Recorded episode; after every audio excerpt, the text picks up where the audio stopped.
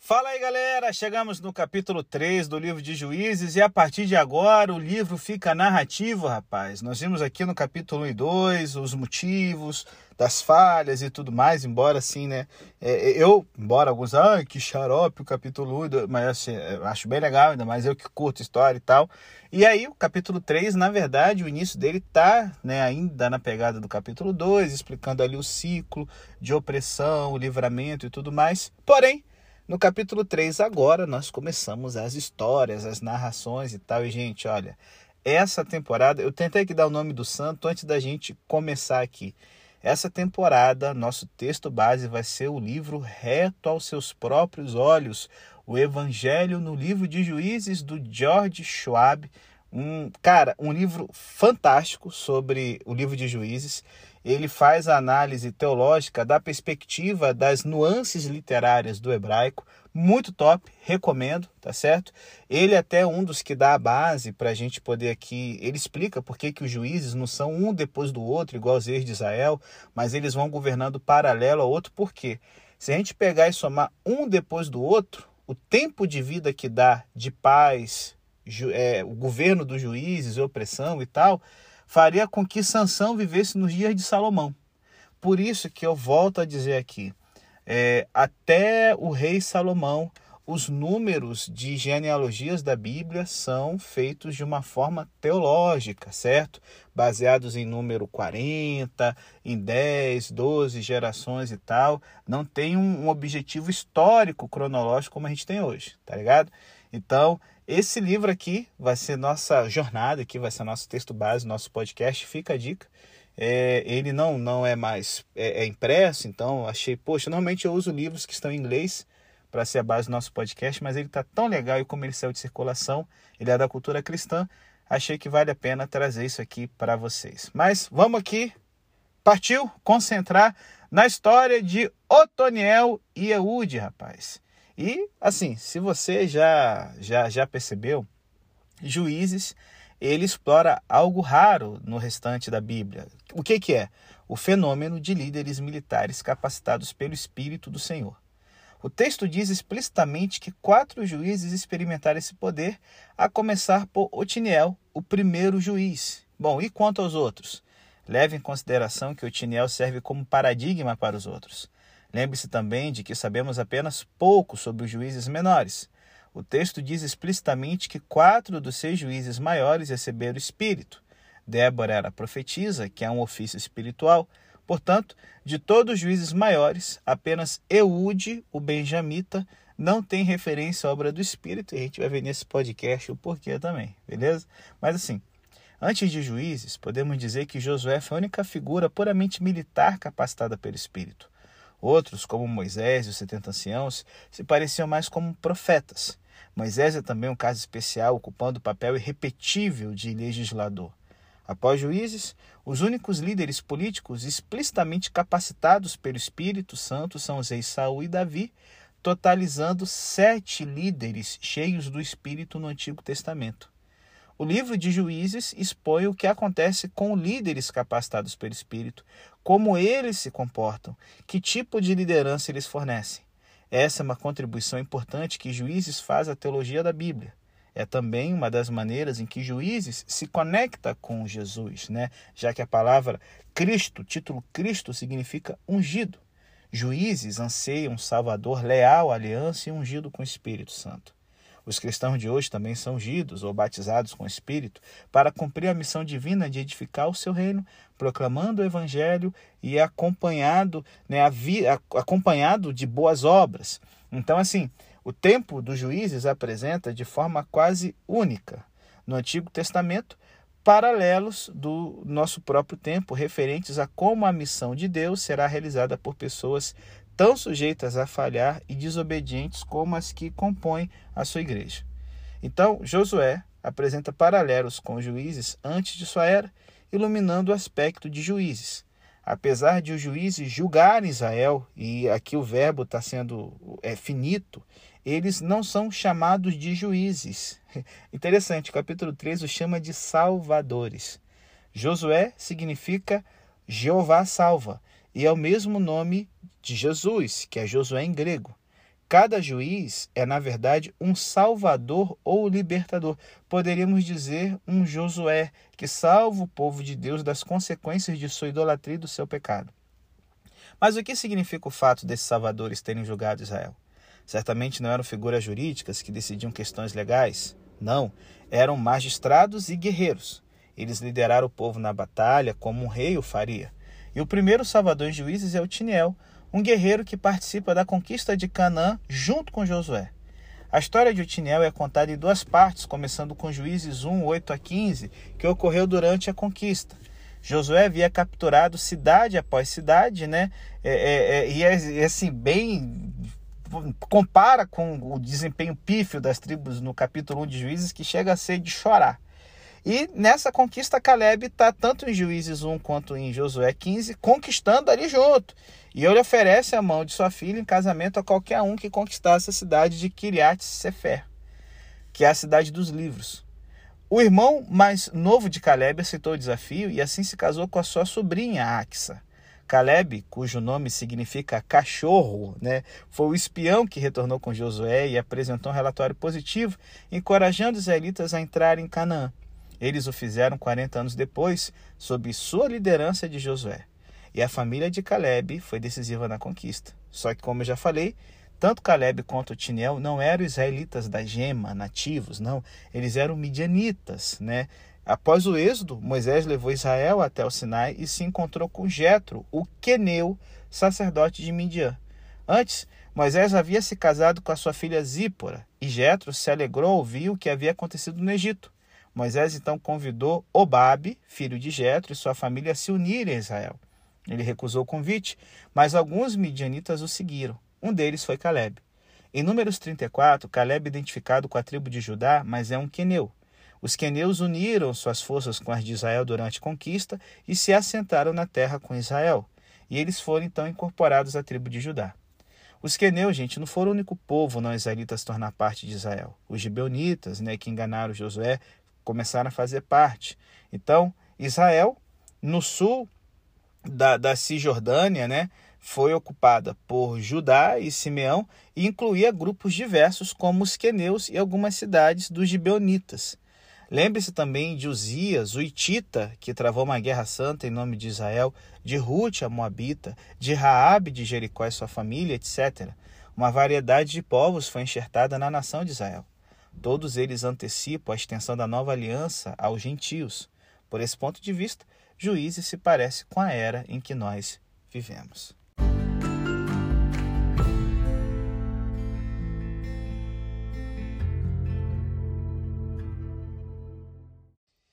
Bom, galera, até a história de Otiniel são entidades corporativas como Judá e Israel que enfrentam o inimigo. E agora, pela primeira vez, a Bíblia menciona um indivíduo que conquistará uma cidade para Israel, Otiniel, o guerreiro conquistador. Sua obra faz parte do sucesso de Judá.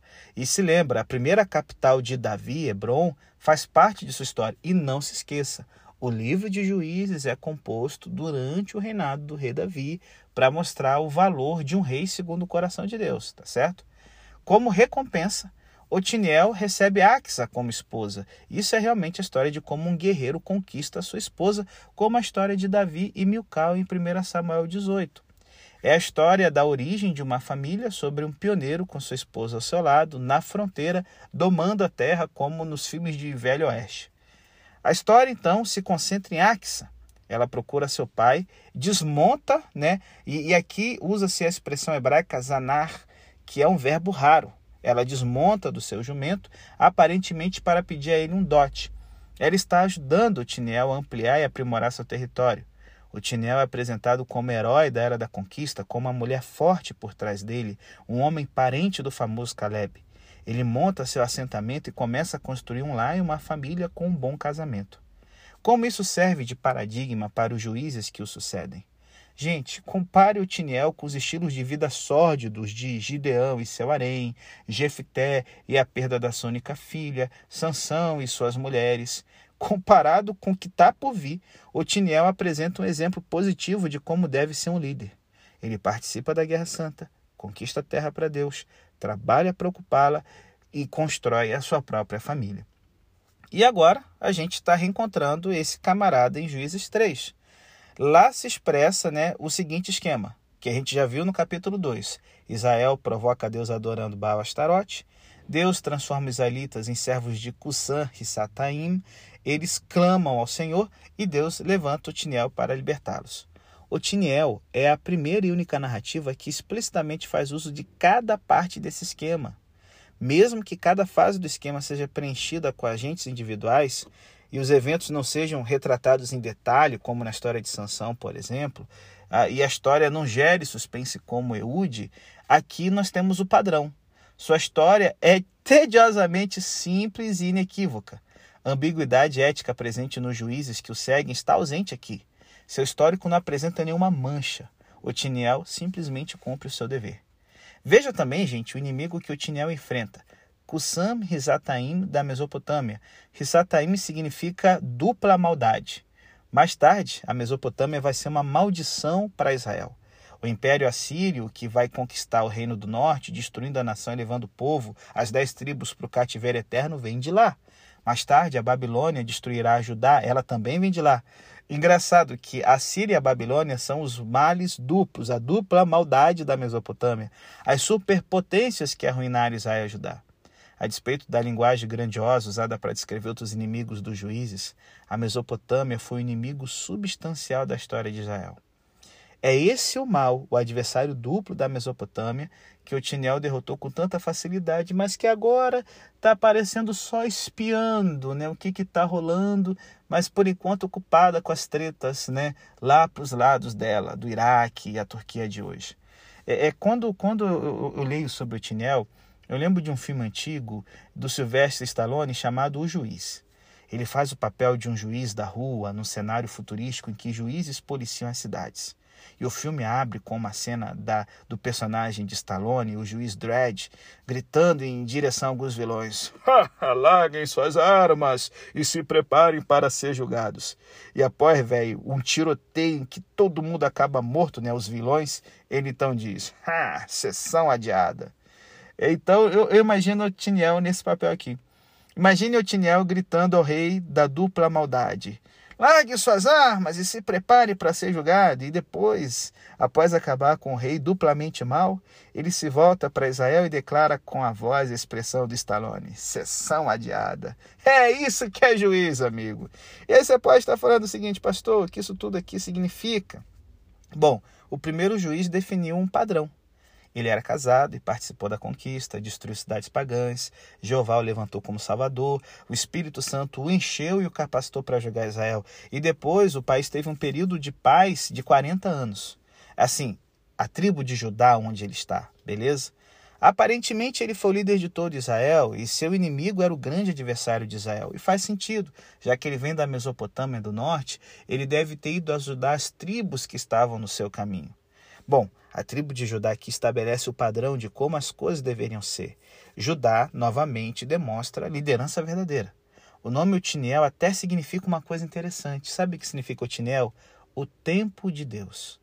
Em Juízes, podemos dizer que a palavra tempo sempre se refere aos tempos de desespero e de guerra. Quando a hora chegou, esse juiz surgiu. As duas narrativas de Otiniel e todo o material é, intermediário podem ser apresentados na seguinte estrutura: Otiniel e os seus sucessos, os fracassos da tribo, o veredito e a profecia do anjo, a morte da primeira geração, os israelitas fazem o mal, o Senhor fornece juízes, os israelitas fazem o mal, a morte dos juízes, o veredito e a profecia de Deus, o fracasso das tribos e o sucesso de Otiniel. Do capítulo 1 até o capítulo 3, verso 11, Otiniel e tudo que vem antes é a introdução do livro de Juízes. A gente chama isso de quiasma, como eu já comentei na temporada do Apocalipse, em que o primeiro elemento se relaciona ao último, o segundo ao penúltimo, etc. É uma forma de estilizar a história para facilitar a memorização. Numa estrutura desse tipo, o elemento central é importante. E o elemento importante aqui está no verso 16 do capítulo 2. Suscitou Jeová juízes que os livraram das mãos dos que os pilharam, salvadores, na verdade. Esse versículo programático é a peça central da história de Otiniel, aquele que dita o padrão. Davi, é claro, é de Judá, e a história dos heróis de Israel começa com essa tribo. todos os outros que seguem estão, portanto, na sombra de Otiniel, do tempo de Deus, e podem ser comparados com ele. Uma coisa que se, evidencia, que se evidencia claramente é que um líder deve ser carismático, ou seja, deve ser cheio do Espírito Santo. O princípio do Deuteronômio, segundo o qual a desobediência leva ao castigo e a obediência à bênção, é demonstrado aqui. O que o povo deseja é um líder cheio do Espírito Santo, capaz de enfrentar o mal e ser vitorioso. Gente, precisamos de um líder militar fiel à aliança, capaz de nos libertar do mal. É o que o juiz está dizendo, gritando aqui. Bom, para nós cristãos, não é difícil reconhecer o Tinel, o tempo de Deus, um tipo de Cristo que veio na hora certa, determinada por Deus, como Gálatas 4:4 nos diz, que possui o espírito sem medida, que derrota o pecado, Satanás e a própria morte, a dupla maldade. E como ele, nós também travamos uma guerra espiritual, não contra carne e sangue, né? É uma das formas em que a era da graça atual diverge da era de tipos e sombras do Antigo Testamento.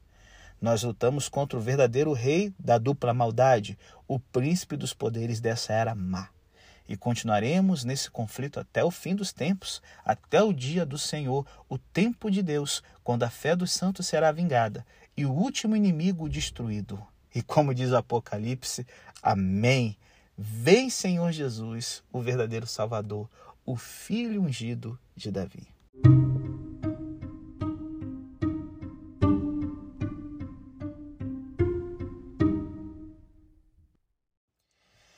Galera, podia terminar muito bem o capítulo 3, para cima, good vibes, mas aí temos aqui, né, Israel garoteia de novo.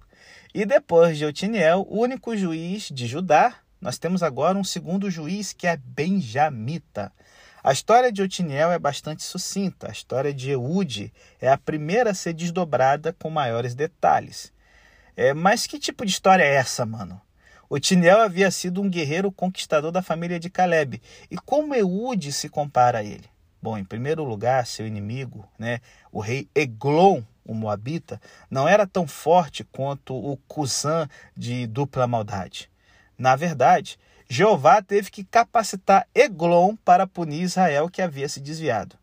Eglon reinou sobre a região durante 18 anos na cidade das Palmeiras, que é Jericó, né? Até o povo pre, previsivelmente, né, clamar a Jeová. Assim, é interessante que a, a destruição, a quase aniquilação da tribo dos benjamitas, ela ocorre logo após a morte de Josué, porque Finéias, o filho de Eleazar, o sacerdote, ele está vivo. Então, assim, é, é, como a tribo de Benjamim quase foi destruída no início por causa daquele pecado, que a gente vai ver só no final da temporada, é, a tribo de Benjamim ficou com um vácuo, né? É, muita terra e pouca gente. Então isso deve ter, quem sabe, feito Eglon cobiçar a região da tribo de Benjamim e ele então varre Ruben e no caminho ele faz uma uma ponta de lança, né, um território moabita dentro agora do outro lado do Jordão. Por quê? Por causa da impiedade dos benjamitas, a terra ficou desocupada. E aí, meu irmão, terra que não tem dono é como diz achado não é roubado. Então, assim, é, é, o negócio não está bonito, não. Em reação ao clamor, Deus suscitou um Salvador, Eude. É, é, na, na, tradução católica, Aod, né, e no hebraico seria Ehud. Observe que não foi Eglon, o rei Moabita, que praticou o mal, mas Israel. E interessante que ambos os agentes da história começam com a letra E. Portanto, cuidado para não confundi-los. Ehud é o salvador, Eglon, o inimigo, né? E assim, Israel, ele confiou os tributos devidos a Moabe a Ehud, que na maioria das traduções é chamado de homem canhoto. Mas o texto hebraico não usa a palavra esquerda. Literalmente, o texto diz que Ehud era impedido no lado direito. Essa expressão é usada também no hebraico para os 700 homens em Juízes 20, verso 16. É possível que isso se refira ao treinamento de combate com as duas mãos que os benjamitas recebiam, aprendendo a lutar com a mão direita e com a mão esquerda. 1 Crônicas 12, verso 2 se refere explicitamente a essa habilidade nos parentes de Saul, que deixaram Saul para seguir Davi. Ehud era um soldado de elite, um homem treinado das forças especiais. E interessante, gente, a ironia é que o nome Benjamin significa o filho da mão direita. Observe a ironia. O juiz da tribo da mão direita era impedido de usar sua mão direita. Né? Erude então fabrica uma arma especial, uma curta espada de dois gumes que ele escondeu debaixo das suas roupas do lado direito, podendo assim ser acessada rapidamente com a mão esquerda. E aí a história fala que Erude se aproximou do rei com o tributo de Israel e, a essa altura, o texto adota dois níveis de sentido. O primeiro é relato histórico, o segundo é simbólico. O simbolismo se evidencia na escolha de várias palavras hebraicas especializadas usadas para descrever o assassinato de Eglon, e são essas. O nome do rei, Eglon, significa pequeno bezerro, que era um animal comum para sacrifícios. É interessante que essa palavra é feminina. Seria um, sei lá, um pequeno bezerro efeminado, uma bezerrinha, né? Não sei. É, mas, mas, dá uma, uma, o hebraico dá uma impressão de um pequeno bezerro sei lá, né? Mas assim, é, a gente vai ver mais no, resto do podcast. Então, assim, existem conotações sacrificiais no nome de Eglon pequeno bezerro, né? E um pequeno bezerro mole, tipo assim, menino criado pela vovó tomando ovo maltine, né? E o tributo que Ehud levou a Eglon é uma palavra usada para oferta apresentada a Jeová no altar, a mesmo termo que aparece em Levítico 2. Erude aproximou seu tributo barra oferta. Aproximar descreve também como um adorador trazia um sacrifício para o altar. Um hebreu antigo teria reconhecido isso imediatamente e percebido o sentido duplo aqui na história. A palavra hebraica para a espada de Ehud é literalmente chama. Em nenhuma outra passagem da Bíblia essa palavra significa lâmina. Apesar de não ser uma palavra comum para o fogo do sacrifício na Bíblia, ela é usada nesse sentido em Juízes 13, verso 20. Então, no nível, Erhud fere Eglon com sua lâmina barra chama, e em outro, Erhud trata Eglon como um bezerro para o holocausto. Após o esfaqueamento, a palavra hebraica para aquilo que escorreu de Eglon é parsidon. É, é, no nível, isso se refere ao conteúdo dos intestinos de Eglon, mas também é um jogo de palavras com os miúdos do sacrifício, como a gente vê em Levítico 4, verso 11. Então, assim, no nível, é uma história de um assassinato, de um regicídio. Ele está matando um rei, de uma é, é, é, revolução aqui. Mas a história recorre à linguagem do sacrifício de um animal. As conotações sacrificiais representam o centro do quiasma, que se apresenta da seguinte forma: primeiro, Ehud passa pelos pesilim, a palavra hebraica para ídolos. Segundo, os servos de Eglon saem de sua presença. Terceiro, Eglon se levanta em sua sala de evento, né? Ou aonde o banheiro, no caso. No centro da história, Eglon é assassinado com conotações sacrificiais. E aí, é, é, repetindo do final para o início, supõe-se que Eglon se encontra na sala de evento, no banheiro. Os servos de Eglon entram em sua presença em penúltimo lugar e, por fim, Erhud escapa passando pelos Pesilim, os ídolos, onde o fim ele vai espelhando o início. Bom, isso é a estrutura quiástica, certo? Por que o assassinato se apresenta na linguagem de um sacrifício? Podemos apenas especular. Talvez juízes queria dizer que o assassinato foi, na verdade, um abate, com a constatação de que o poder sempre esteve com Israel. Moabe era tão indefeso nas mãos de Israel quanto um animal nas mãos do sacerdote. Deus ordenou que Israel destruísse os habitantes nativos da terra e que se apoderasse da terra e que fizesse sacrifícios de animais. Existe um vínculo entre as duas obrigações? O assassinato dos moabitas tiranos se equipara a um sacrifício? É um serviço a Deus, um ato de adoração? Bom, não é evidentemente expiatório, mas eliminaria uma armadilha, uma tentação e facilitaria a formação de uma comunidade santa de fé. Nesse sentido, a guerra santa era tão necessária quanto um sacrifício pelos pecados? Bom, a gente poderia ficar aqui especulando sobre as implicações, né? Só que assim, como eu comentei com vocês, essa história tem algumas palavras hebraicas raras que eu quero ver com vocês para como isso muda o sentido da história. Ehud, ele entrou numa sala de Mequerá. Em hebraico, essa sala Mequerá, sala de evento, era uma sala que o rei tinha só para si mesmo onde ele estava sentado, e Errude disse: Tenho a dizer-te uma palavra de Deus. E Eglon se levantou da cadeira. Então Errude, estendendo a mão esquerda, puxou seu punhal do lado direito e lhe cravou no ventre, de tal maneira que entrou também o, o né? É, é a palavra hebraica para chama aqui, e porque não retirou do ventre a gordura, ele era muito obeso, se fechou sobre a chama, sobre a, a faca, e saiu-lhe o parsidon, o intestino. E Errude, saindo por um misderon, a palavra hebraica para fossa séptica, né, alguma coisa assim do tipo, passou para o vestíbulo e depois de fechar sobre ele as portas, trancando-as. Tendo saído, vieram os servos do rei e viram, e eis que as portas da sala de verão estavam trancadas, e disseram: Sem dúvida ele está aliviando o ventre na privada da sala de Mequerá. Bom, eu usei aqui um monte de palavra hebraica de propósito. Essas palavras têm que ser explicadas aqui. Mequerá, Nitzab, Parsidon e Misderon. A palavra Nitzab ocorre apenas aqui na Bíblia, e o contexto sugere algo como cabo da espada de Ehud, que é chamada de chama.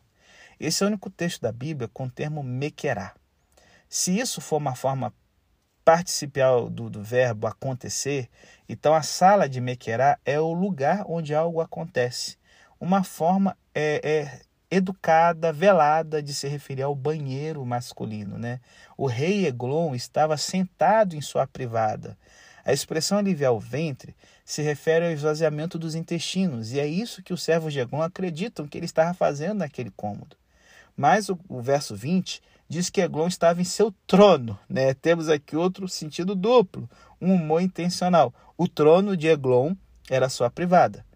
A palavra Parsidon, encontrada apenas aqui na Bíblia, denota aquilo que saiu das entranhas de Eglon após sofrer o golpe da espada. Provavelmente emitia um cheiro forte, razão pelo qual os servos de Eglon acreditavam que ele ainda estava defecando. Eude saiu pelo misderon misterioso no verso 23, outra palavra que só aparece aqui no Antigo Testamento. Alguns estudiosos sugerem que misderon se refira ao espaço debaixo do banheiro, que era no andar superior, né, como a gente vê nos registros arqueológicos. Era um quarto de limpeza embaixo do banheiro que os servos costumavam limpar após o rei terminar seus assuntos particulares. Eude tranca a porta da sala superior do lado de dentro e os servos de Eglon não viram sair, porque ele escapou pelo tanque séptico, certo? Então, assim, é, é, Erude teve que entrar na fossa para poder sair disfarçado e ninguém ver. É, e assim, cara, pensa comigo, o rei estava ali, né, defecando, Erude veio a ele, ele sentado na privada, e Erude disse: Tem uma palavra de Deus para você. E o rei se levanta do seu trono. Errude estendeu seu braço esquerdo, pegou a espada presa à sua coxa direita e a enfia na barriga do rei. E o cabo entra junto com a lâmina e tudo, e a gordura se fecha sobre a lâmina. E ele então deixa a espada lá, com os excrementos saindo. Errude também sai, escapando pelo armário de limpeza inferior, fechando e trancando as portas da sala superior, e após fugir, os servos vieram e vejam, as portas da sala estavam trancadas. Hum, pelo cheiro, né? O rei está mal, ele está esvaziando seus intestinos na privada real. E eles esperaram impacientes até ficarem envergonhados. E vejam, ele não estava abrindo as portas da sala superior. Eles pegaram a chave, as abriram e vejam, ui, rapaz, o, o rei caído no chão, morto. Gente, para a gente que está lendo em português, não tem o mesmo choque que deve ter tido público hebreu original, porque no hebraico isso aqui é engraçado. O público original deve ter rido demais, cara, com essa história contada e recontada, porque você tem Errude pisando em excrementos humanos, a gente ainda tem os apelos retóricos aqui, vejam, vejam, que sugerem algum movimento importante. A maneira como o texto se refere ao tamanho e à gordura de Eglon parece tratá-lo como aquele obeso cômico, tipo Rei Momo. Após o assassinato, Errude convoca Israel. Eles ocuparam os vales, né, as passagens do Rio Jordão, para que os moabitas não apoiassem as tropas de Eglon. Israel obteve uma vitória que durou pragmáticas duas vezes 40 anos de paz. Só que assim, para fechar aqui o podcast, a gente ainda não terminou aqui a história. Por quê? É, é, é, esse texto antigo ridiculariza o rei estrangeiro idólatra de uma outra forma. Como eu falei no início aqui do nosso bloco, o nome dele é feminino, uma bezerra, sugerindo que esse rei não era muito viril, porque é um homem com nome de mulher, né? Além de tudo, citado aqui no nosso podcast, ainda a pergunta por que o rei concederia uma audiência privada a um soldado inimigo no banheiro dele. Por que mandar seus guardas saírem, mesmo quando não há outra maneira de sair senão passando por eles?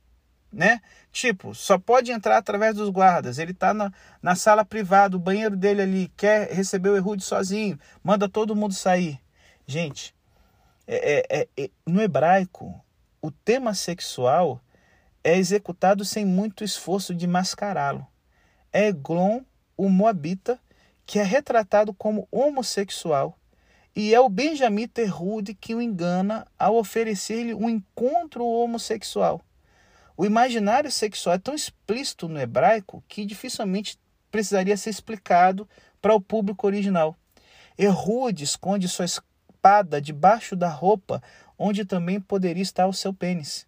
Além disso, a espada possui um tamanho e uma forma que suscitaria na mente do público a imagem de um órgão sexual masculino exagerado numa recitação oral, né, o, o narrador contando a história, imagina, né, ele especificando o, o tamanho da espada, em que uma alusão fálica não passa despercebida no texto hebraico. A ideia aqui é que Eglon acreditava que Ehud estava lhe oferecendo sexo e por isso mandou seus servos saírem e trancou a porta. Ehud então colocou sua mão sobre as roupas, debaixo da roupa e Tcharam! Em vez do membro esperado por Eglon, Errude tirou uma espada pontuda que o penetrou. E assim, não é difícil imaginar como essa história deveria ser contada oralmente antes de entrar no livro dos juízes. Ei, pastor, meu Deus, o que tudo isso significa? Esses eventos foram preservados oralmente em, ou em alguma fonte escrita até entrar no livro de juízes. A história aqui do início da Idade do Ferro mostra o povo de Jeová triunfando sobre o povo do deus Quemos. O israelita Ehud era esperto, mas o moabita Eglon era estúpido como uma vaca. O poder moabita sempre foi uma ilusão. Derrubar os moabitas era tão fácil quanto sacrificar uma bezerra. É, é, essa sátira política aqui, que zomba dos moabitas, era um humor típico desse período do Oriente Médio que menosprezava um grupo, que retrata os moabitas como gulosos, obesos, é, preguiçosos aqui na, na situação, tá certo? E os israelitas como espertamente superiores. O trono de Eglon era um penico e ele se deixou vencer por uma simples trama. Errude é o contrário. Israel é mais esperto, mais inteligente do que Moabe. Quando a gente pensa, gente, é, essa paródia aqui da obesidade, que para a gente hoje é politicamente incorreta, é porque nos tempos antigos, uma pessoa para ser obesa como Eglon era alguém que se dedicava só a comer, a buscar o prazer e não ter nenhum trabalho manual, tá certo? Por isso que se torna objeto de piada aqui. É possível que em algum momento essa história foi preservada por razões nacionalistas, né, etnocêntricas, mas agora que ela é colocada no livro de Juízes, ela traz a mensagem que o povo de Deus triunfará no fim se ele agir confiando que Deus lhe dará a vitória. Lembre-se que o assassinato é moldurado por referência a ídolos, né? tanto na entrada quanto na saída de Erud. Isso vincula a história e a adoração de Jeová contra os deuses falsos e vazios. Somos espertos, somos como Erud. Eles são idiotas, são como Eglon. O seu rei é ridículo e confia em ídolos e propaga idolatria. Os ídolos não se mexem e permitem que o assassinato ocorra. Temos aqui um paradigma do livro de Juízes. Ídolos sempre decepcionam e abandonam seus tolos adoradores e nunca fazem qualquer coisa, como a gente vai ver com Sansão no templo de Dagon. Se você adorar ídolos, você pertence à mesma classe de Eglon, o, o idiota, preguiçoso, incontinente e depravado sexual porque no caso aqui ele está explorando sexualmente os seus é, súditos, tá certo? E aí, né, gente, a gente já viu aqui que estão zombando dos ídolos, né? E é interessante que, gente, se esse livro, o livro de Juízes aqui é escrito no período do rei Davi, tem uma outra coisa no momento que ele está sendo escrito. É, é, é, Otiniel é um exemplo do que um juiz podia e devia ser, um guerreiro de Judá, sem ambiguidade moral ética. Mas a história dele é sucinta, sem ricas elaborações como as encontradas na história de Ehud. Por que Juízes dá tanto espaço às nuances de Ehud? Em que sentido a sua história ajuda a defender um reinado de Davi contra o de Saul?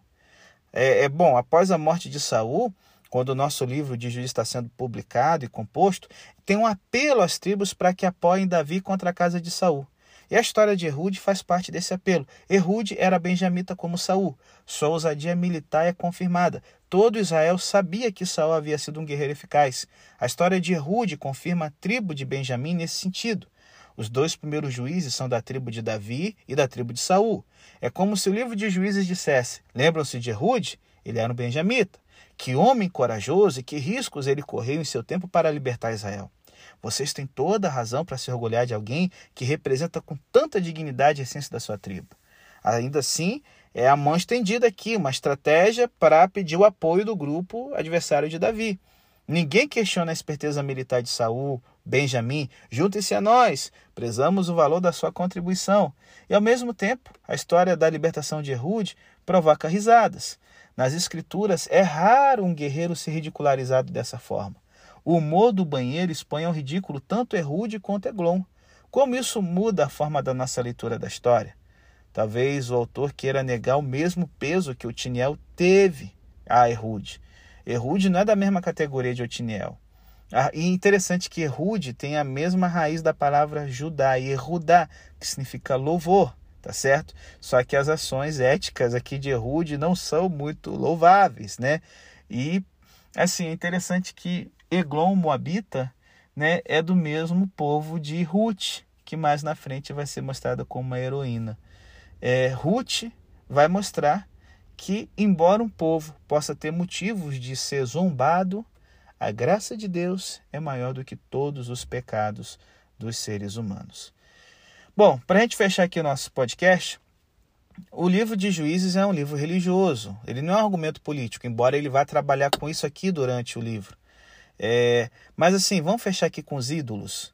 O segundo mandamento proíbe a idolatria e a fabricação de pesilim, que são os, a palavra hebraica para ídolos. A morte do rei idólatra é inserida num contexto com referências a seus deuses impotentes e silenciosos. Errude passou por eles quando veio e novamente quando fugiu. Entre outras coisas, gente, essa história é uma declaração sobre ídolos. O fato de o rei entrar no banheiro acompanhado pelo mensageiro deveria ter lhes indicado que algo estava errado se não tivessem sido tão idiotas como seu rei, estúpidos como uma pedra, como um ídolo. O texto zomba dos ídolos, retratando seus adoradores como vazios e ridículos como eles. O humor dirigido contra Eglon condena indiretamente também suas divindades. E por outro lado, o texto tem muito a dizer sobre Deus de Israel. Porque Israel fez o que era mal, Jeová fortaleceu Eglon. Perceba, Eglon não é chamado de mal. Quando Israel se voltou para Deus, ele, se, ele levantou Errude. Nada mais se diz sobre Deus aqui nessa história, exceto que Errude alegava ter uma palavra de Deus para o rei. Vemos que Deus transfere poder de uma pessoa para outra. Ele forma e molda Israel como quer. Deus é o juiz soberano. E o conflito real é espiritual, gente. Nações pagãs dominam apenas quando Israel não tem fé, e o problema verdadeiro é a impotência dos ídolos. Quando o povo de Deus confia nele, o inimigo evapora sem esforço.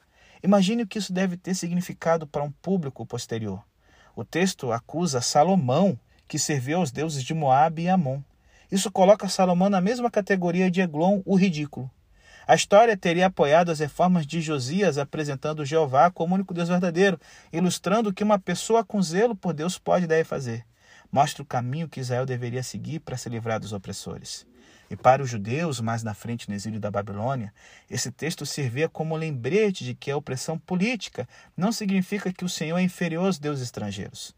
Os judeus eram oprimidos por causa do pecado de seus pais idólatras, mas se eles se voltassem para ele em fé, ele podia libertá-los como fizeram antes. É esse o tipo de verdades que os judeus na Babilônia teriam apreciado. Hoje, para nós cristãos, vivemos também com uma igreja sujeita a uma cultura idólatra ainda que laica, assim, né? Mas, segundo, segundo dizem, a idolatria do Ocidente se concentra na independência de Deus e na, na filosofia humanista. As pessoas fazem o que acerta aos seus próprios olhos, sem consideração pela palavra de Deus. É no contexto desse mundo que o Pai constrói a sua igreja. E aí isso suscita uma pergunta: Quais são os pecados que nos oprimem e dos quais precisamos nos libertar simplesmente cumprindo as ordens de Deus? temos que pausar e refletir sobre as idolatrias tolas que podemos estar praticando. Será que você confia ao dinheiro sua segurança? Você trabalha para receber o reconhecimento de outras pessoas no lugar do reconhecimento de Deus? Bom, a resposta agora é com você.